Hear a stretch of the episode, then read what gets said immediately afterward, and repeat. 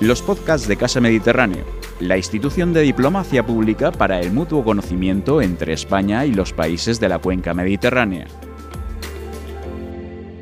Buenas tardes, bienvenidas y bienvenidos eh, una vez más a estos encuentros con la cultura mediterránea a través de Casa Mediterráneo. Esta tarde no vamos a hablar de versos ni de poemas, pero los protagonistas son las librerías. Vamos a hablar con libreros. Eh, tenemos para ello eh, en representación de la librería 80 Mundos de, Alicante a Carmen Juan. Buenas tardes, Carmen. Hola, Rosa, ¿qué tal? Y tenemos también a Luis Casado en representación de la librería Plumier de IBI. Buenas tardes. Hola, Rosa. Encantado de estar aquí con vosotras dos. Muchas gracias. Eh, le hemos dado al encuentro de hoy el título de Librerías del Mediterráneo, que es también el nombre que recibe eh, una sección que se inició con la programación a distancia de la casa, una sección de artículos que precisamente trataban sobre librerías de determinados países del, Mediterráneo. Unos artículos que contaron con la colaboración de excelentes escritores como Javier Reverte, Benjamín Prado, María Belmonte, Gonzalo Manglano, no los puedo citar a todos por cuestión de tiempo, pero bueno, unos textos eh, preciosos en los que se aportaba una visión personal de cada uno de ellos, eh, de la librería de la que decidieron eh, hablar, bien por rendirle un homenaje o bien porque hablaban de una librería que habían hecho suya que esto también es bonito, ¿no? Luis y Carmen, cuando alguien hace suya una librería, dice, esta es mi librería. bueno, pues eh, este recorrido por, las librerías mediterráneas finaliza hoy, finaliza este ciclo, llega a su puerto eh, de destino, que es Alicante, y por ello habíamos querido contar con, dos librerías alicantinas que además han recibido en distintos años el premio eh, como librerías culturales que otorga CEGAL la Confederación Española de Gremios y Asociaciones de Libreros. Bueno, muchísimas gracias Carmen y Luis por estar hoy con nosotros. Nos hacía mucha ilusión, eh, estamos muy contentos porque además eh, normalmente, bueno, hemos hablado a lo largo de muchas actividades y muchas tardes, eh, hemos hablado con autores, de autores, hemos hablado de libros, pero nos faltaba un elemento esencial, nos faltaba un nexo de unión entre esos escritores y los lectores, que son las librerías y los libreros. Así que, bueno, pensamos que sois un pilar fundamental que teníais que estar también aquí presentes en alguna de las sesiones. Y bueno, mm, toda librería tiene su historia y a mí me gustaría que contarais hoy la, vuestra. Eh, a mí me ha llegado, Luis, por ejemplo, que, que en tu caso la historia de tu librería es una historia de amor. Que a mí me, emocionó eh, leer esto porque me encantan las historias de amor y estoy deseando que nos cuentes tu historia. Luego, Carmen, ¿te parece? Empezamos con, con Luis y luego contamos la historia de 80 mundos que también hay. En, el fondo es una historia de amor. ¿eh? Yo lo que pasa es que hubo una época en que empecé a contar cuentos y, de hecho, pues forma parte de, de, esa narración de la librería, pero que, pero que es verdad. O sea, yo digo que es una historia de amor porque al fin y al cabo es una historia de, una relación de dos personas que, llevan juntos toda la vida, desde los, 16 años. Y que, sí, sí, sí, desde los 16 años. Y que, bueno, eh, nosotros eh, éramos dos personas que nos gustaban los libros, la lectura y íbamos eh, los fines de semana, aparte de, por supuesto, ir al cine y tal, pues cuando paseábamos nos comprábamos la bolsita de pipas y nuestro paseo era comer las pipas, las pieles a la mano, buscar las papeleras para tirarlas y ir pasando por todos los escaparates de las librerías de IBI. ¿no? Por eso lo cuento así. ¿eh? A veces suena un poco, no, sé, eh, hay gente que a lo mejor le puede parecer una historia un poco ¿no? ¿no? Pero, pero es que es la verdad. Es, eh, es esa relación que nos lleva a pensar en que algún día, lo decíamos siempre, que si montábamos algún negocio sería una librería. Y así surge Pomier, un 4 de abril de 1987, ya unos cuantos años. Y bueno, por la misma ilusión del primer día, porque, pienso que, es el oficio más bonito del mundo. Eh, y ahí estamos, igual que, que, Carmen. Yo hoy hablando con ella se lo decía, el que haya gente joven, me siento orgulloso cuando Fernando de 80 Mundo me dijo que, iba a hacer el, el traspaso, ¿no? pues que, había una serie de gente joven que se iba a hacer cargo. y bueno, pues me siento orgulloso de que haya esa gente joven que, que se haya hecho cargo de una, de una librería con tantos, tantísima trayectoria como es 80 Mundos y que lo están haciendo súper bien. Yo lo sigo en redes sociales y bueno, el, merecidísimo premio que le han dado de librero cultural porque, porque es que se lo curran, ¿eh? curran muchísimo. Y ya está. No sé, eh, claro, el tema de los encuentros virtuales es fantástico porque nos podemos conectar con gente que está eh, muy lejos o con la que no nos podríamos encontrar en, en un formato presencial pero también es un pelín incómodo porque yo ahora soy plenamente consciente de que todo el mundo me está viendo 10 minutos sonreír como una boba, ¿no? Mientras habla Luis. Primero por su preciosa historia de, amor y de, amor y de amor por los libros. Eh, y luego, pues por todos estos elogios, ¿no? Que, bueno, pues me hacen sonreír. Eh, te, lo agradezco mucho, ¿eh, Luis? me emociona un poco. Estar orgulloso. Hemos currado mucho para estar donde estamos ahora, pero sonrío, con mucho orgullo porque creo que, bueno, pues todo ese trabajo que hemos hecho estos años ha dado su fruto. Y, y esperamos que el trabajo que nos queda dé más fruto todavía y que estemos aquí por muchos años. Eh, la historia de 80 mundos, Luis mencionaba a Fernando, la, historia de 80 mm. mundos no se puede contar sin Fernando en Fernando Linde, su librero fundador, em, librero de, Pro en Alicante, ¿no? que fundó la librería en 1984, que es un año así como muy literario también. ¿no? Y em, bueno, pues Fernando ha sido el librero de los alicantinos y de las alicantinas muchos años. Y cuando se fue a jubilar, porque igual que los libreros comen pues también se jubilan, llegado un punto, eh, porque tienen que descansar, pues, pues que había la posibilidad de que la librería se cerrase. Y pues a, unos amigos y a mi historia de amor se, nos, se nos ocurrió esta, la han llamado locura, de quedarnos eh, con la librería si a Fernando le parecía bien cogerle el traspaso y bueno, y pues continuar con esta tradición de librería, con esta eh, librería de toda la vida, renovándola un poco, convirtiéndola en un espacio pues, más contemporáneo, eh, refrescando un poco la sangre que estaba al mando y aquí estamos. Claro, porque era todo un reto, ¿no? Después de, o sea, cogéis un testigo de una, una librería eh, con, un, con, una vida de más de 30 años, como dices tú, de, de, una persona que además, pues toda, toda una institución de referencia ¿no? en Alicante. Jo, que era una responsabilidad. Ese equipo intrépido ¿no? de, libreros ochenteros, que esto me gusta mucho también, libreros ochenteros, si no lo quieres explicar. Eh, pues libreros ochenteros es, una, es una ficción. Eh, pues libreros ochenteros es una ficción, es el nombre fiscal de, de la sociedad y pues se supone que nos llamamos así porque somos todos de los 80, pero yo no soy de los 80.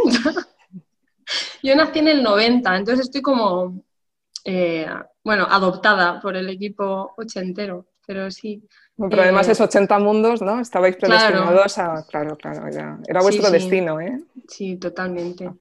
No veas para registrar el nombre fiscal porque no les parecía una cosa seria, ¿no? Y dijimos, bueno, este equipo tampoco es que sea un equipo eh, muy serio. Así que adelante, sí, ponlo, ponlo, sella. y bueno, pues aquí llevamos dos años ya. Eh, no hemos podido celebrar el, cumpleaños este verano, pero bueno, pues celebraremos el que viene. Eh, desde luego, esperamos estar aquí para el que viene. y montaremos una super fiesta, ya lo digo cada año será un motivo más de celebración. Que, queda mucho, queda mucho por celebrar.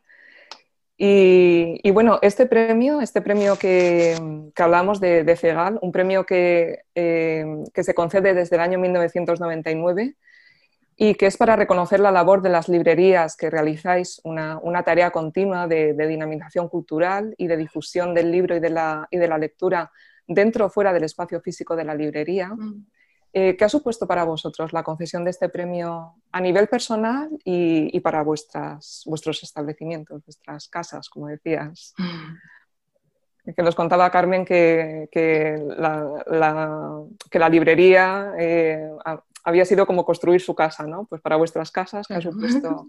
Me ha parecido muy bonito también este premio. Eh, Luis, que, tú lo ganaste antes. Yo lo gané antes. Eh, bueno, eh, la verdad es que, bueno, a nivel personal del equipo que, en aquel entonces estábamos en la librería, pues un orgullo, ¿no? Y a nivel de librería, pues un pequeño reconocimiento que yo lo, digo, lo dije en su día cuando vinieron a entregarlo. Eh, es, para mí fue un reconocimiento a, las pequeñas librerías de toda España que, por suerte siguen habiendo y, estando ahí eh, por el mundo del libro. ¿no? Nosotros, eh, yo lo decía, yo en aquel entonces estábamos, bueno, sentábamos la presidencia de la Asociación de Libreros y, yo, lo, yo me presentaba al premio, sí que hacía hacía actividades culturales, hacía, bueno, presentaciones, hacía programas de radio, colaborábamos con televisión, eh, contábamos cuentos, teníamos una relación muy estrecha con, el Centro de Información Juvenil de aquí de IBI, en fin, y con mucha gente, ¿no? Que, que son las que nos ayudaban a, pues a, estar ahí y, a dinamizar un poco todo esto, ¿no? Y yo me presentaba un poco porque me, me sentía la obligación de presentarme como presidente de los libreros para animar, porque yo llamaba a Fernando de 80 Mundo, llamaba a, otras librerías, la farándula de Novelda, Alitruc, gente que, que, tenía, una, tenía un peso específico mucho más, más importante que Librería Plumier, ¿no? Pero no sé, se ve que les daba vergüenza y, nos presentábamos pocos y al final me tocó a mí. Eh, yo digo, no, no, eh, te lo digo. No seas tan modesto, no seas tan modesto. no seas tan modesto. mira, a mí yo cuando hablaba, el primer premio cultural fue para Pere Duc de, Librería Babel de Castellón, que además en el Congreso de Libreros del 96 hizo una ponencia magistral sobre sobre el, vamos, la función dinamizadora y cultural de la librería que, que yo eh, en ese congreso dije, ostras, yo con los pies en tierra, porque soy una pequeña librería, pero eh, pues también hago mi, pequeña labor, ¿no? Pero veías las, la cantidad de actividades que, hacía él, o, o Fuencisla, Diagonal de Segovia, en fin, había grandes, pequeñas, grandes librerías que estaban eso, estaban haciendo una, función. Bueno, pues el, jurado consideró que, le tocaba a Librería Plumier ese año, entonces lo habíamos presentado, pues muy agradecidos, fue además un acto entrañable, bajó el, director general del libro, bajó Fernando Verde, que era entonces de Librería Harcha, era el presidente de, CEGAL. Eh, como anécdota, nos habían puesto, o sea, pedimos permiso para, para que no aparcase nadie delante de la librería y hacer. Y llegó Fernando, el presidente de Nani, no sé si lo conoces, Carmen, el, presidente, el que era presidente de CEGAL, llegó allí. Esto es, un lujo, ¿no? En fin, a nivel personal, a nivel de librería, muy bonito. Pero yo considero que fue sobre todo un reconocimiento de las pequeñas librerías. Y ahora, yo estoy seguro que ahora nosotros seguimos haciendo cosas, ya no al mismo nivel, pero ahora yo si me presentara, si nos presentáramos ese premio, no, porque hay grandes librerías, ahí tienes el ejemplo, tienes un ejemplo aquí al otro lado, que es Carmen, 80 mundos que están haciéndolo genial pero genial, ¿no? Y a lo largo de toda España, pues hay pequeñas, grandes librerías que, bueno, que, van con los tiempos, con las tecnologías, e incluso en estos momentos de pandemia han hecho, bueno, infinidad de, infinidad de actividades. Lo digo, desde la modestia creo que, hombre, a todos nos llena de orgullo. ¿eh? Y creo que, que, es un premio que, que lo que reconoce es esa labor, esa implicación en el tejido social y cultural de, de, tu entorno ¿eh? en aquel momento y seguimos estando. Creo que, hemos conseguido que, a las librerías se nos respete un poco, ¿no? porque, porque estamos ahí dando el callo, dando. Carmen, te toca. Tu turno. Voy allá.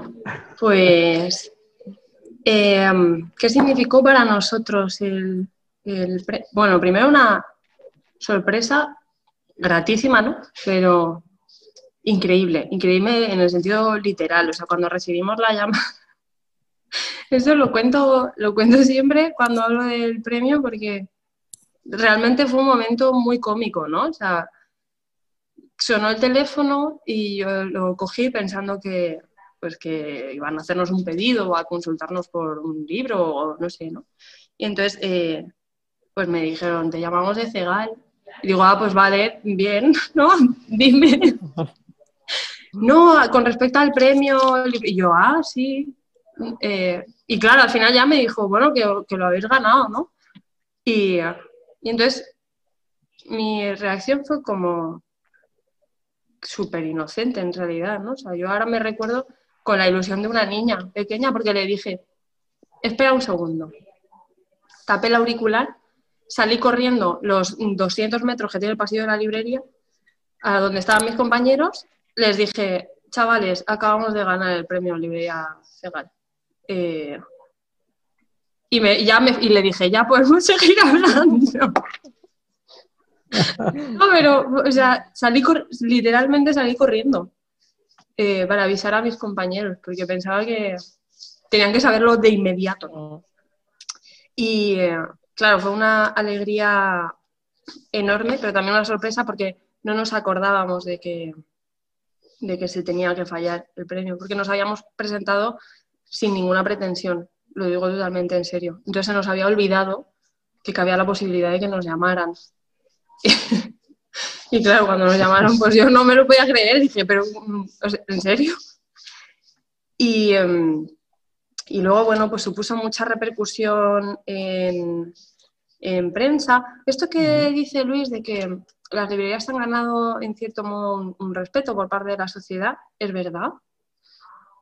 Eh, de hecho, me gustaría comentar una cosa ahora que pasó en, redes sociales durante el periodo de, pandemia, eh, así más, más severo. Em, pero es verdad que la cultura en ciudades como Alicante a veces deja un poco de lado, ¿no? Y de repente, a pesar de, de esas 300 actividades al año que avalaron nuestra candidatura al premio, eh, a pesar del relevo, a pesar de los esfuerzos máximos que estábamos haciendo por una cierta repercusión en los medios, no por la librería, sino por las actividades de la librería, por los autores, por las escritoras que venían, por eh, los ciclos de proyecciones que se hicieron de, la propia Casa Mediterráneo. ¿no?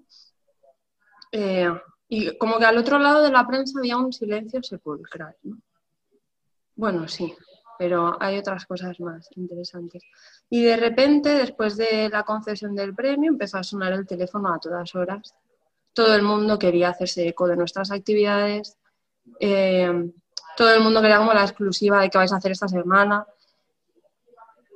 Bueno, eh, pues eso está genial, ¿no? Eso está genial. Entonces, un añito de, de medios de comunicación, pues está muy bien. Y lo que quería decir con respecto a esto del respeto a las librerías por parte de la sociedad es que durante el, periodo de confinamiento más estricto hubo muchas noticias acerca de bueno, qué están haciendo las librerías, qué piden las librerías, qué necesitan las librerías. Está todo el rato en, televisión, en radio, en prensa, ¿no? Eh, y entonces hubo gente en las redes sociales que de repente se cansó. Y dijo, bueno, ya está bien de las librerías, ¿no? ¿Qué pasa con las librerías? Solo veo librerías en mi timeline.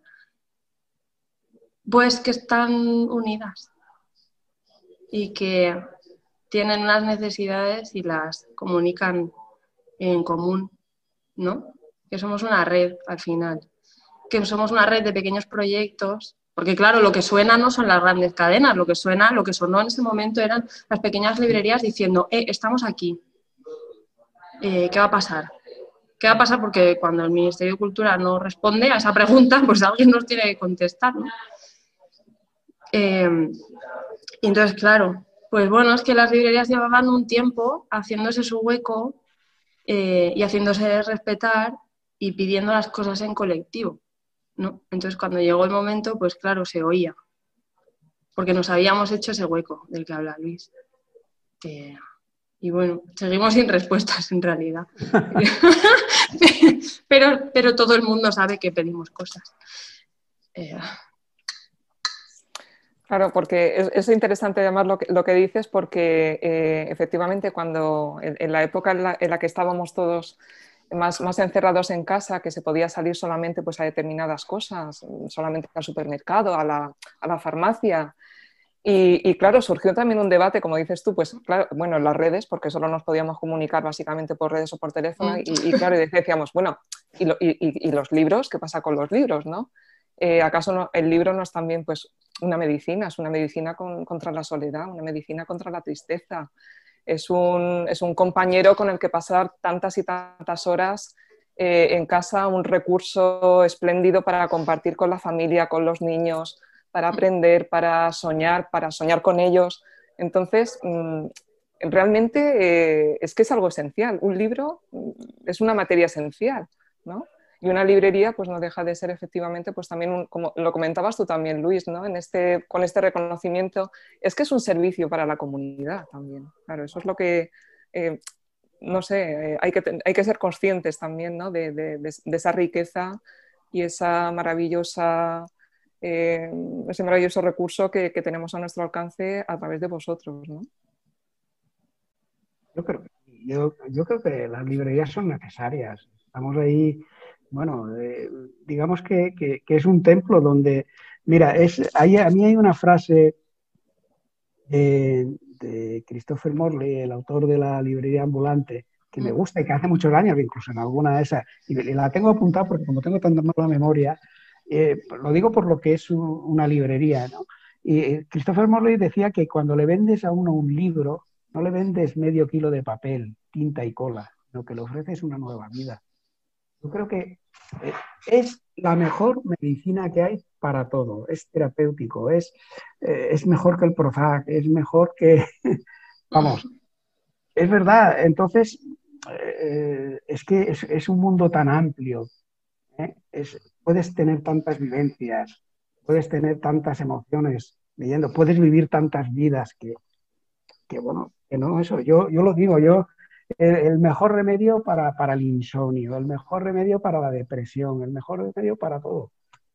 Y entonces, pues yo creo que, que, son templos que hay que cuidar y que, no se le puede dar la, misma consideración que a otros productos, con todos mis respetos.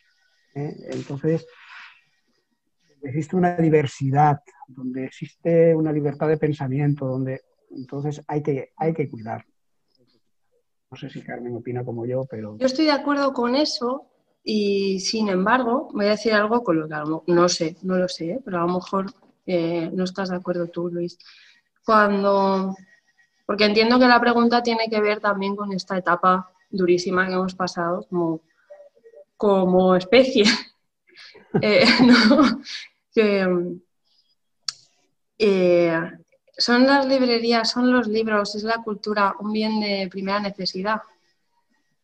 Pues tal y como las hemos pasado, eh, diría que un bien de primera necesidad son medios eh, para conservar la salud, medios para alimentarse y un techo bajo el que vivir. Eso es primera necesidad. Eh, se ha pasado muy mal estos meses. Y desde, desde 80 Mundos, desde, las librerías con las que estábamos en contacto, no pedíamos poder abrir. Eh, pedíamos una respuesta para cuando pudiéramos abrir. Quiero decir, asumimos nuestra parte de responsabilidad para con la sociedad y decidimos no solamente cerrar, sino además no realizar envíos, puesto que las agencias de transporte no estaban preparadas para, eh, bueno, pues para enviar a su personal con las medidas de seguridad pertinentes, eh, dada la situación. Eh, teniendo en cuenta además que para que un paquete llegue a una casa, que esto es algo que parece magia, ¿no? Haces así y hay un paquete en tu puerta. Tú le das clic y alguien te toca el timbre al día siguiente. Para que ese paquete haya llegado a tu casa, alguien lo ha traído, alguien en un almacén lo ha procesado, otro alguien lo ha traído a una oficina, ha salido de esa oficina con suerte directamente mi librería y de mi librería ha venido alguien a recogerlo, ha pasado por otra agencia, ha cogido ese paquete otro transportista y lo ha dejado en tu casa. Eso son muchas personas. cuando no sabíamos cómo era la transmisión, cuando no teníamos ni idea de cómo se podían dar las redes de contagio, pues para nuestro parecer, pues hacer envíos era una cosa un poco irresponsable. Más teniendo en cuenta que no estábamos preparados, no teníamos los medios, ni la protección, ni los conocimientos, ni nada. Entonces, nosotros asumimos esa parte de responsabilidad, entendiendo que nuestro producto, porque al final esto es una eh, es mucho más, ¿no? Pero es una tienda también y vendemos un producto. No era un producto de primera necesidad, porque no vendíamos alimentos, no vendíamos ropa de abrigo, no vendíamos eh, medicina, no eh, se podía prescindir de los libros, más teniendo en cuenta la pila de libros pendientes, Rosa, estarás de acuerdo con esto, que tiene cada editor en su casa. O sea, si a mí me volvieran a confinar ahora mismo, pues mi pila bajaría a lo mejor una décima parte. Mm. ¿No? Tengo tanto pendiente por leer y tanto pendiente por releer, ¿no? Que bueno, pues eso es, eh, eso que decías de que los libros nos, nos, abrazan el corazón, ¿no? Cuando nos hace falta y nos hacen la compañía que necesitamos, pues esos libros estaban en nuestros estantes también, ¿no? Hacía falta que tuviéramos libros nuevos. O que si hacía falta era que se que se le dijera a las librerías tranquilas que vais a poder abrir en algún momento y todo va a estar bien. Pero...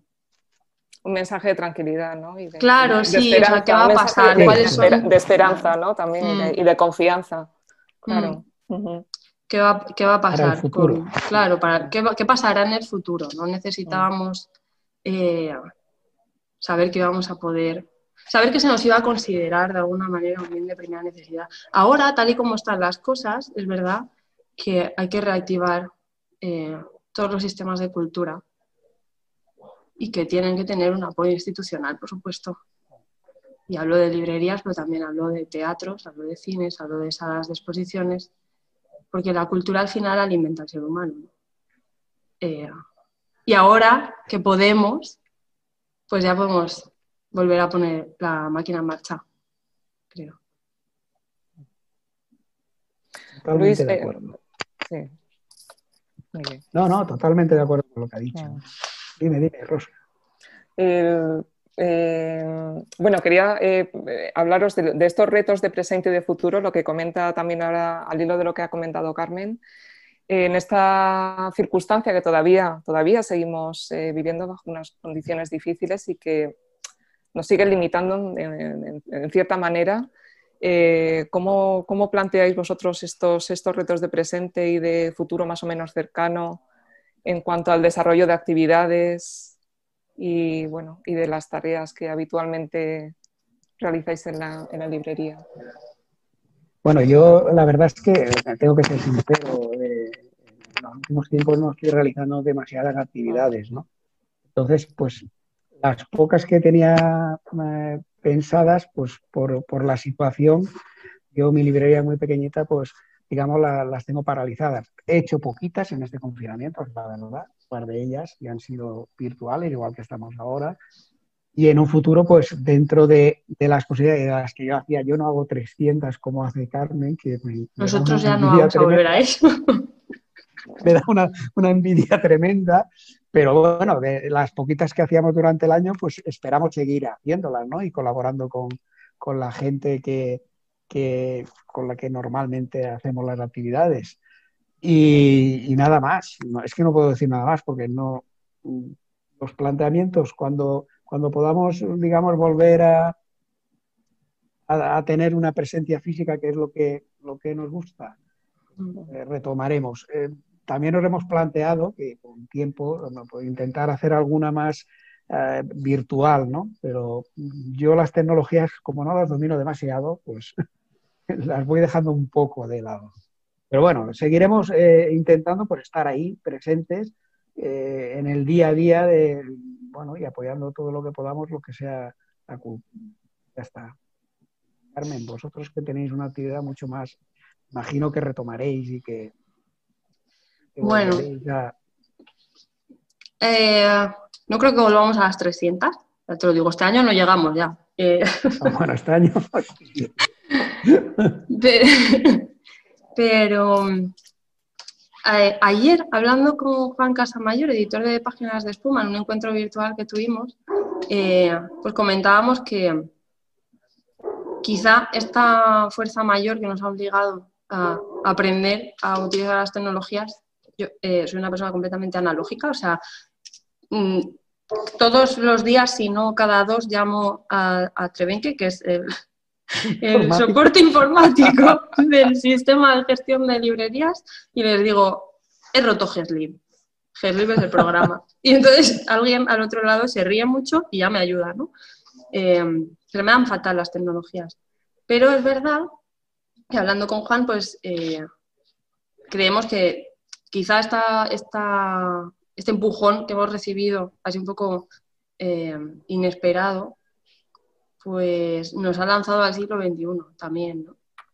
Porque, bueno, yo prefiero mil veces llenar la librería de gente, eh, ver a los amigos, ver cómo se encuentran, cómo se conocen y luego se reencuentran. Aquí eso es precioso, ¿no? Em, pero bueno, ahora mismo no nos queda más remedio que funcionar de otra manera, ¿no? Y que inventarnos otras maneras de funcionar que todavía no sabemos cuáles son las más adecuadas. Entonces, pues nosotros estamos haciendo alguna cosa virtual, como dice Luis. Eh, vamos a hacer un par de actividades este mes duales, lo que quiere decir que tendrán eh, cabida unas pocas personas en la librería para asistir de manera presencial, pero otras personas podrán participar eh, de manera virtual, las tendremos conectadas. Esto es un experimento, tampoco sabemos cómo va a funcionar, hemos experimentado mucho durante estos dos años y como, como ya habéis visto, pues a veces sale bien. Entonces vamos a probar, vamos a probar esta vez con este formato. Por ejemplo, el club de lectura será dual. También un poco pensando en que pueda participar gente que por cuestiones de salud pues no pueda asistir, ¿no? Aunque viva en la ciudad. Y bueno, ahí vamos, vamos a inventar un poco. Creo que eso, inventaremos todos un poco eh, y estaremos más conectados. Claro. Mm. Yo le, decía antes a Rosa, pues eh, hombre, esto abre una serie de posibilidades, aunque yo tampoco domino demasiado las tecnologías, pero por ejemplo, le estaba comentando a, Rosa antes que el planteamiento a nosotros a veces traer, eh, traer autores de importancia a la librería, a IBI, pues nos ha resultado mucho difícil. O sea, por ejemplo, hablando, no sé si conoces a Paco Barreda, que lleva el tema de autores de... Hablando con él, me encontré con él y Almudena Grandes, viniendo de Madrid de un curso, y le decía a los dos, oye, che, más pequeña, venir. Eh, es difícil. Almudena me decía, es que no podemos partir, ¿no? Es que... Eh, entonces, esto por este, este nuevo paso que, hemos dado a raíz del confinamiento, pues a lo mejor nos hace plantearnos el que a lo mejor mm. sea más, a nosotros una pequeña librería de pueblo nos sea más asequible, pues a lo mejor hacer un acto, pues no sé, con Almudena Grandes o con alguna otra autora, me refiero de renombre que, tal. Pero bueno, pues eh, lo que tú dices, iremos experimentando y nos iremos reinventando y iremos haciendo cosas. Pero piensa que de repente puedes conectar a autores de Latinoamérica que jamás vendrían a tu librería o a la mía, ¿sabes? De repente se ha abierto un, un abanico de posibilidades. importantísimo.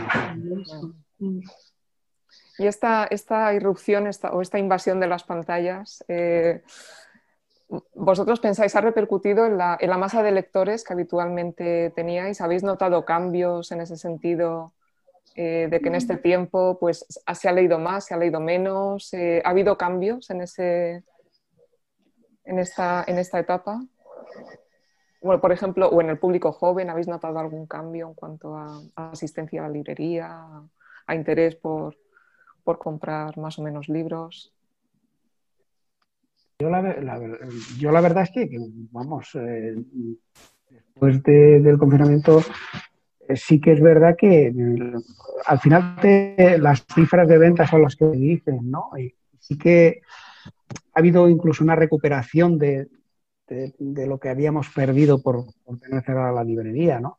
Y no sé, yo pongo el ejemplo eh, incluso a, nivel de, gente que, leía menos, eh, ha, habido, gente que se ha enganchado a la lectura, a, esto. Entonces, eh, claro, es que hemos tenido mucho tiempo. Hemos tenido mucho tiempo y es lo que digo, a veces incluso yo pongo el ejemplo, ¿no? Eh, a, nivel, a nivel de casa, de, eh, mi hijo no es un gran lector y, en esta época ha leído más libros que nunca. yo creo, sí, es verdad. Yo no sé, tú eres muy joven, pero yo hemos comentado a veces mucho comentado que tenemos el, el, eh, el hándicap de que a veces no nos han leído lo suficiente los de casa, ¿no? Y, era por, a lo mejor porque nos han visto tan implicados y tan, tan metidos dentro de la mm. librería. Bueno, pues en, esta época eh, hemos conseguido que, que, hasta eso, ¿no? Que lean mucho más y, ya está, ¿no? Después la, gente que, que, ha venido a la librería eh, joven buscando títulos, gente que eh, gente mayor y ha recuperado un poco. Y, la gente ha leído más en esta época. No sé si Carmen opina lo mismo, pero. Eh, bueno, yo en mi caso debería decir lo contrario, porque me ha. Eh, todo este confinamiento y esto me ha mantenido la cabeza un poco incapaz de concentrarme en la, en la, lectura, quizá porque es lo que más me gusta, ¿no? Entonces, eh, me ha supuesto la, barrera aquí en, este formato. Eh, pero sí he de decir que mm, he visto una, un aumento en el volumen de, libros que se llevan eh, la clientela habitual. ¿no? Aunque serán para leerlos. Sí, sí, claro, no, no va a ser para calzar eh, mesas, ¿no? Pero sí que hemos recibido lectores y lectoras nuevos. Además, además a partir de la campaña de crowdfunding que hicimos durante el confinamiento, pues hemos fidelizado a, mucha gente y eso es muy bonito, ¿no? Y luego, con respecto a las horquillas de edad, pues tengo que decir que en pleno confinamiento yo me llevé una alegría enorme porque tenemos un club de lectura juvenil en la librería, ¿no? intentando un poco potenciar la lectura en, pues, adolescentes, posadolescentes, ¿no? que es quizá el, rango de edades más complicado, que es cuando se deja de leer porque no es guay, ¿no? Eh, es donde más esfuerzo hay que hacer para que sigan leyendo. ¿no? Si no pierden el hábito en ese momento, ya no van a perder nunca, pero es muy fácil que lo pierdan ahí. Entonces, este club de lectura va enfocado un poco a, estos protolectores. Y mm, tenían tantas ganas de club de lectura que hicimos las sesiones virtuales. Y la última, en la que ya podíamos movernos de casa en casa, eh, las, las, participantes más jóvenes que no se conocían cuando se, cuando se apuntaron al club, eh, se conectaron todas desde la misma casa. Estaban, se juntaron en casa de una de ellas porque se han hecho muy amigas y, nos dieron la sorpresa de conectarse todas desde, desde la misma pantalla. Eh, a mí me pareció precioso esto, ¿no? porque además de ese vínculo con la lectura, pues se ha creado un vínculo entre las lectoras. ¿no? Y esto es esto es, esto es una de las magias que puede hacer una librería, ¿no? Claro. Y si vemos, pues ahí justo en ese rango de edades, como de repente, eh, pues ya no es ya no es la maquineta, ¿no? Ya hay un poco más de buscar el, a lo mejor el entretenimiento. No está, no está mal tampoco entretenerse con los libros, ¿no? O sea, que deje de ser esta cosa eh, ultra cultureta y, bueno, el entretenimiento también está bien. Eh, entonces, buscar esa forma de entretenimiento en los libros por parte de los adolescentes, eh, a, mi, a mi apreciación es algo que se ha dado también en este periodo. Y es genial, claro. Claro, es que también por lo que comentabas, que es precioso lo que has dicho de estos, de estos vínculos, y, bueno, la concesión del premio, claro, es una, de las cosas que también reconoce, o sea, no solamente el fomento de la lectura, sino el reconocimiento de las librerías como estos lugares de encuentro, ¿no? De encuentro y de creación de, vínculos, como tú dices. Eh, cuando puede ser presencial, pues evidentemente lo que hablabas tú, ¿no? esos, esos encuentros, reencuentros, conocimientos ¿no?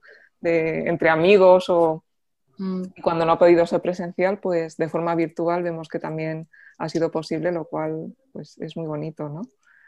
Porque, y en cuanto a las actividades, em, eh, por lo que comentas tú también, Carmen, eh, las actividades que habéis realizado en vuestras librerías y tú también, Luis, han ido dirigidas a, determinados públicos específicos. Eh, ¿Tenéis actividades para todos? ¿Cómo, cómo un poco la programación que, ideáis está en función de...?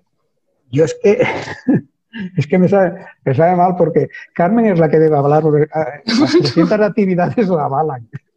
Vamos a ver, yo, eh, yo soy sincero, a mí no me gusta, o sea, somos una pequeña librería, yo... Eh, bueno, dentro de tu ámbito demográfico y... No, pero te quiero decir que, quiero decir que yo todos los años, lo digo con sinceridad, bueno, casi todos los años, eh, cogía el 1 de enero, ya, me hacía mi programación, me hacía mi todo e intentaba cumplirla, ¿no?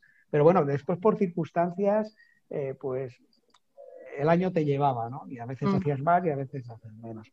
Normalmente nosotros las actividades pues hemos intentado hacer, pues eso, presentaciones de libros dirigidos tanto todo al público adulto, ¿no? Y después, pues, cuentos, es lo, que más eh, hemos hecho, ¿no? Que ya te digo, de, que cuando recibimos el premio ahora, o sea, en aquel entonces hacíamos muchísimo más actividad y hacíamos muchas más cosas que ahora, ¿no? Eh, entonces, pues va dirigido básicamente a eso, o sea, público infantil y después a, personas mayores, adultos. Pero Carmen sí que, o sea, yo ahora estaba oyéndole, tenemos un club de lectura también de, personas adultas. ¿eh? Pero, pero yo la, la oigo ahora contar la anécdota esta de, adolescentes y a mí eso, pues, bueno, eh, se me, se me, hacen los dientes largos, ¿no? Porque es verdad, es que eso es hacer, es hacer labor. Y, y, nosotros, bueno, pues por estructura, por, circunstancias, pues, pues eh, son cosas que a veces nos hemos planteado pero no hemos podido llegar, ¿no?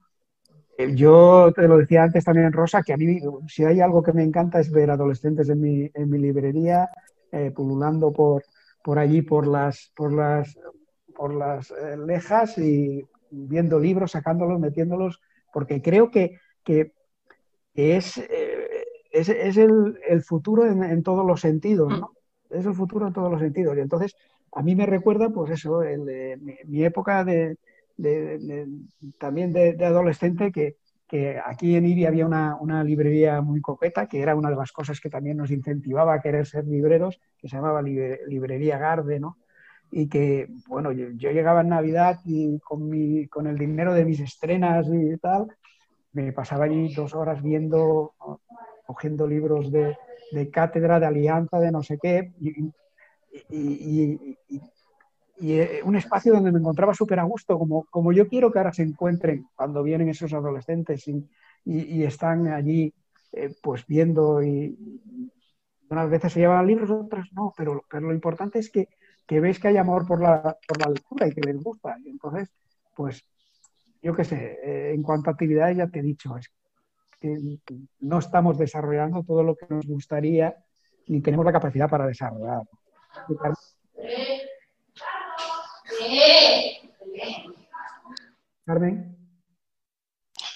Pues eh, nosotros sí hacemos actividades para todo el público, para todas las edades, para, eh, para todo. Pero además es que partimos de la premisa de que eh, Fernando entendía el espacio de las presentaciones, lo que llamamos Forum 80 Mundos, como un espacio de libertad. Quiere decir que todo el mundo aquí, eh, en este espacio, tiene posibilidad de, comunicarse y de expresarse y, de poner encima de la mesa y en conversación pues lo que haga falta. Eh, esto partiendo de cuando se fundó la librería, ¿no? en plena transición, pues es mucho es mucho. Ahora parece poca cosa, ¿no? Parece decir algo vago, pero en aquel momento era muy importante. Y partiendo de esa base, pues que nosotros hemos intentado tirar eh, por esta idea, ¿no? Y evolucionarla un poco y que sea un espacio en el que están a gusto eh, profesores y profesoras de la universidad que vienen a presentar su última publicación académica, por ejemplo, pero también eh, papás y mamás con peques en talleres de estampación de libros con verduras, por ejemplo, ¿no? Que este taller fue chulísimo, es que me acabo de acordar, eh, los más pequeños tenían cuatro años y ya se enfrentaban al objeto libro con sus propias manitas, ¿no? Aquello fue muy chulo. Eh, está el club de lectura juvenil, un poco en la línea esta de, de que no perder a esos lectores. Hay un club de lectura de ensayo, eh, se hacen recitales de poesía, Rosa lo sabe bien porque ha participado en, algunas. Eh, hemos hecho conciertos y proyecciones de películas. las proyecciones son gracias a Casa Mediterránea. Eh, bueno, todo lo que pueda vincularse de alguna manera a la literatura tiene cabida en, 80 mundos, ¿no? Y hemos intentado hacer una muestra de esto. Ahora es un poco más complicado porque el tema de lo virtual pues hace que al final puedas tener una conversación y, y ya, ¿no? No puedas hacer un, pues eso, un taller con peques o sí puedes hacer cuentacuentos, pero está eh, Chus haciendo unos cuentacuentos maravillosos eh, a través de, vídeo, que yo, me, o sea, fan total de Chus, yo me los veo. Eh, entonces, ¿para qué vamos a, no? Pues es, pues que ese público es suyo. yo no tengo la capacidad de plantarme en las clases a través de una pantalla a contar un, un cuento como los cuenta ella. Pero bueno, pues como decía antes, haremos lo que, podamos, intentaremos continuar con esa miscelánea de programación en la medida de lo posible. Y si no, pues más adelante, ya se, ya se andará, que tampoco hay prisa. Bueno, vosotros sois libreros, pero también sois, evidentemente, usuarios de librerías. ¿Tenéis algún, algún recuerdo especial relacionado con alguna librería o alguna librería que os haya gustado especialmente cuando habéis eh, viajado por España o habéis viajado por algún otro lugar? hay muchas. Si, hablamos del extranjero, pues bueno, la, típica y que a mí me ha gustado, pues Shakespeare Company o la de eh, la, de, la de Harry Potter, que no es de Harry Potter. Que no es de Harry Potter. De Harry Potter, que es la, la Lelo de de Oporto. Pero, pero en España hay un montón de librerías. Mira, eh, algunas de ellas premios culturales. Yo haría, yo ahora haría la mm. ruta de las librerías de premio cultural porque preciosas. Prometeo, Prometeo en Málaga, que es una preciosidad. Gil en Santander, mm. no sé, hay, muchas, eh, hay muchas y detrás de, esos nombres hay grandes libreros y libreras que lo están haciendo. Fuentisla, del Diagonal de, mm de Segovia, yo qué sé, hay 80 eh, mundos en Alicante. Sí, mira si tenemos ruta y, todas ellas con un encanto. Tenemos camino, tenemos camino. Tenemos camino. Yo, es verdad, eh, hoy, hoy estaba repasando por, curiosidad, ¿no? Eh, estaba repasando las, lo del premio cultural y viendo todas las, librerías. Por desgracia, hay un par de ellas que, han desaparecido, ¿no? De los del premio cultural. Pero ahí, ahí hay para hacer una ruta encantadora de, buenas librerías y de buenos libreros y libreras que Rafael Alberti de Madrid, eh, hay, hay muchos con encanto mm. y con grandes, Quiricula Bruja. Te estoy nombrando eh, librerías que a mí yo he estado y bueno, un encanto especial y sobre todo que hay unas, hay unas personas, unos libreros y libreras detrás que, que, te lo dan todo y que son unos apasionados del libro y eso es lo más importante. Mm. Yo, es que se me cae la baba ver a, a, esta, a esta joven Carmen con, con, esa pasión por el, por el libro ¿no? y, con todo lo que hace. Y, eso es lo más bonito que hay. Entonces, pues no, no, me quedo con ninguna porque en cada una de ellas me he llevado, ¿no? Y sí que me quedo, que mi, librería de referencia es la que os he comentado. Mm. Yo con, de adolescente a comprar los libros, librería Garden. que es verdad, tenía un encanto especial. Y bueno, yo allí he pasado eh, pues horas mirando libros y, vamos, esa es la de referencia. la librería de tu vida, aparte de la, de la que tiene, Pues aparte de aparte Plumier, de- claro, aparte de Plumier. Pero quiero decir que es una, Sí, una sí. de las que me marcó y que, que- que Mm. guardo un recuerdo pues eh, entrañable de ella. Vale. Perdona, Carmen, dime. No, yo estaba pensando, yo tengo dos anécdotas que me han marcado la vida en librerías. Eh, la primera fue un día que estaba enfermísima, estaba yendo al, centro, esto es, parece, un poco ridículo, pero es verdad, estaba, me encontraba fatal y estaba yendo al centro de salud de urgencias y me, eh, me dijeron que tenía que volver más tarde, ¿no? Y, y entonces al lado del centro de salud, esto es mi barrio, de toda la vida. Había una papelería y pasé por el escaparate y de pronto vi como que tenían unas pilitas de libros. Y dije, bueno, pues mientras, en vez de irme a mi casa, que me voy a caer por el camino, pues voy a echar un, un vistazo por aquí. Y me encontré con que eh, estas papelerías de barrio tan chiquitinas, normalmente los libros que tienen son pues como el libro que se va a vender, ¿no? Eh, aquí insisto que era un espacio muy pequeño de, de prensa y de, eh, un poco de papelería y unos pocos libros. Y entonces me di cuenta que los libros que tenía eran como ediciones extrañísimas, eh, desconocidas, descatalogadas o restos de editoriales muy pequeñas. Y dije, jo, qué sitio, ¿no?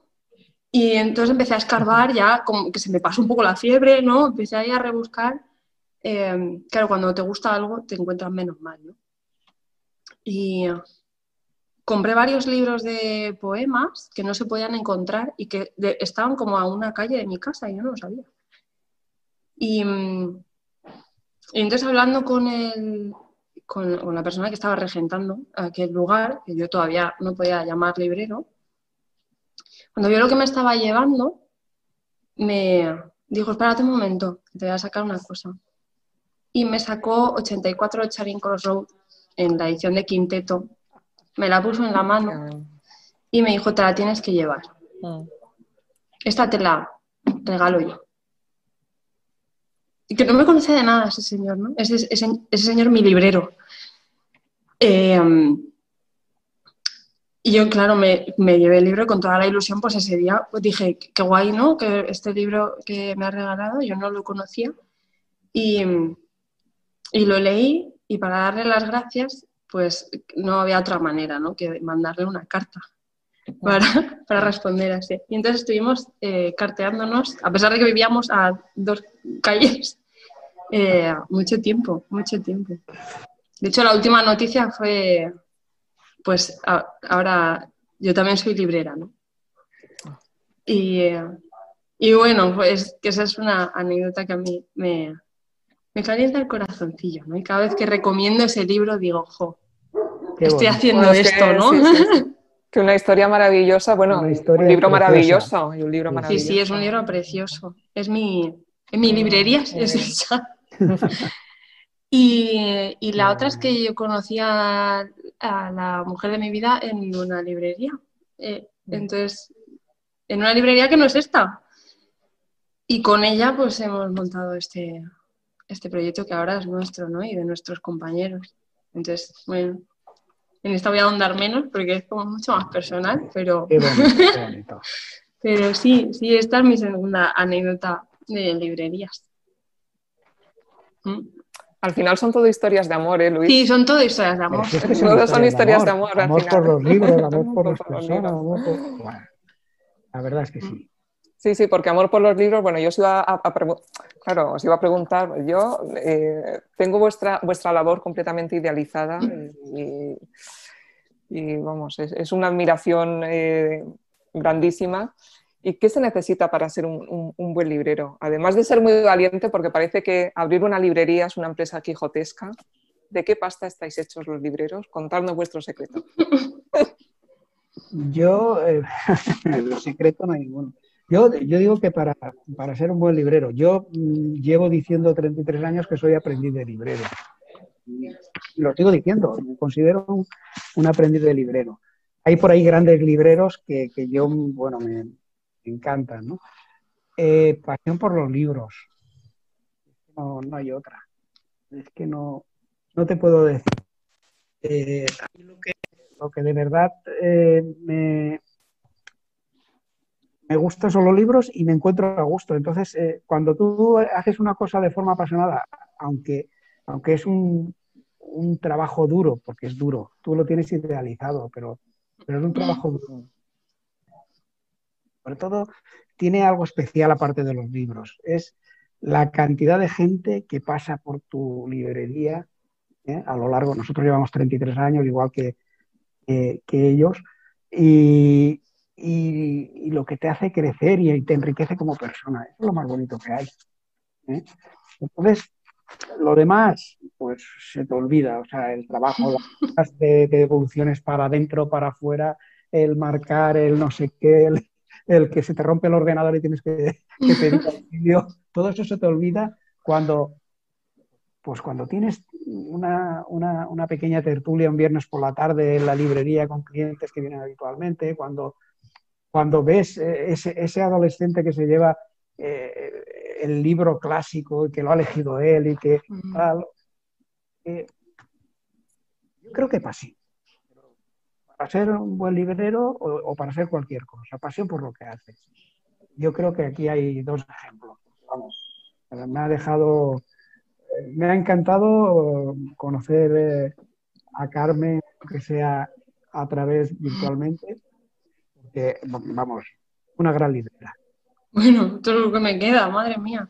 Oh, eh, si tú eres un aprendiz, pues fíjate, por aquí estamos más verdes. Eh, verdes, Claro, sí, porque 80 Mundos lleva 35 años abierta, pero nosotros aquí llevamos dos. Ojo, porque. Bueno, eh, dos que lo habéis hecho muy bien y que continuaréis haciéndolo bien y que lo que tú dices, habéis cogido una, una, librería que era una institución en, en Alicante y seguís, siendo una institución en Alicante, ¿eh? dándole vuestra impronta, vuestra frescura, vuestra juventud y vuestras ganas de hacer bien las cosas. Y eso es lo importante. Eh, mira, eso de las, ganas de hacer bien las cosas, eh, creo que además de toda esa pasión de la que habla Luis y toda la paciencia que tienes que tener para lidiar con proveedores, con la parte administrativa, con las cajas que llegan sin parar y que salen sin parar, ¿no? Que yo también me he reído por dentro cuando Rosa ha dicho, tengo este trabajo idealizado, claro. claro. Si vierais el almacén... Eh, pero creo que además de, esta pasión por los libros, de este amor, que al final todos son historias de amor, por los libros, eh, está ese deseo por hacer un trabajo bien. Y el trabajo bien es que alguien se lleve a casa el libro que necesita. Eh, esa prescripción del librero, ¿no? Entonces, ese esfuerzo diario por poner en las manos a la persona que te pregunta, que confía a ciegas, ¿no? Muchas veces en, ti y en tu criterio y en tu lo que llaman buen saber hacer. Eh, esa confianza que tienes que trabajar desde el puesto del, del librero, de la librera, pues Claro, eso hace, hace falta, ¿no? Sí, saber comunicar y tener ganas, sobre todo, de que esa persona se lleve el libro que se quiere llevar, aunque no sepa cuál es. Porque muchas veces no saben cuál es. Muchas veces no sabemos los lectores qué es lo que queremos o qué es lo que necesitamos. Y llegamos a una librería como quien llega a la farmacia, ¿no? Pidiendo un poco auxilio. Y entonces el librero o la librera te dice, mira, te tienes que llevar esto porque tiene todo el deseo del mundo de que, de que sea una decisión acertada, ¿no? Haberte puesto ese libro en las manos. Ese trabajo es lo que más me gusta a mí. Además de tener la librería llena de gente encontrándose, lo que más me gusta a mí es cuando vuelven y te dicen, pues has acertado, ¿no? Eso es lo más bonito. Que Luis se ríe, pero porque es verdad, da mucho gusto cuando vuelven y te dicen, Has acertado 100%. O para hacer un regalo. Quiero hacer un regalo a esa persona y cuando vuelve, madre mía, le encantó. Y tú dices, bien. Qué alegría. Eso compensa todas las cajas de las devoluciones, todos los albaranes picados dos veces, todo. Todo, todo. Una maravilla. Pues se nos ha pasado la hora, Luis. Se nos ha pasado la hora. Hablábamos. Ya que lo decías, ¿eh? que no nos íbamos a enterar. ¿eh? Que iba a pasar rapidísimo. Ojo, pues yo estaré aquí.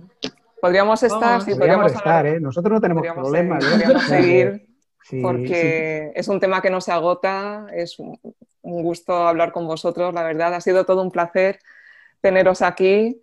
Eh, yo no quiero despedirme sin, bueno, por supuesto, daros las gracias de nuevo y invitar, bueno, a vosotros y a toda la gente que nos está, que nos está escuchando a que eche un vistazo a esta sección eh, de la que hablábamos, de librerías del Mediterráneo. Os vais a encontrar con textos preciosos.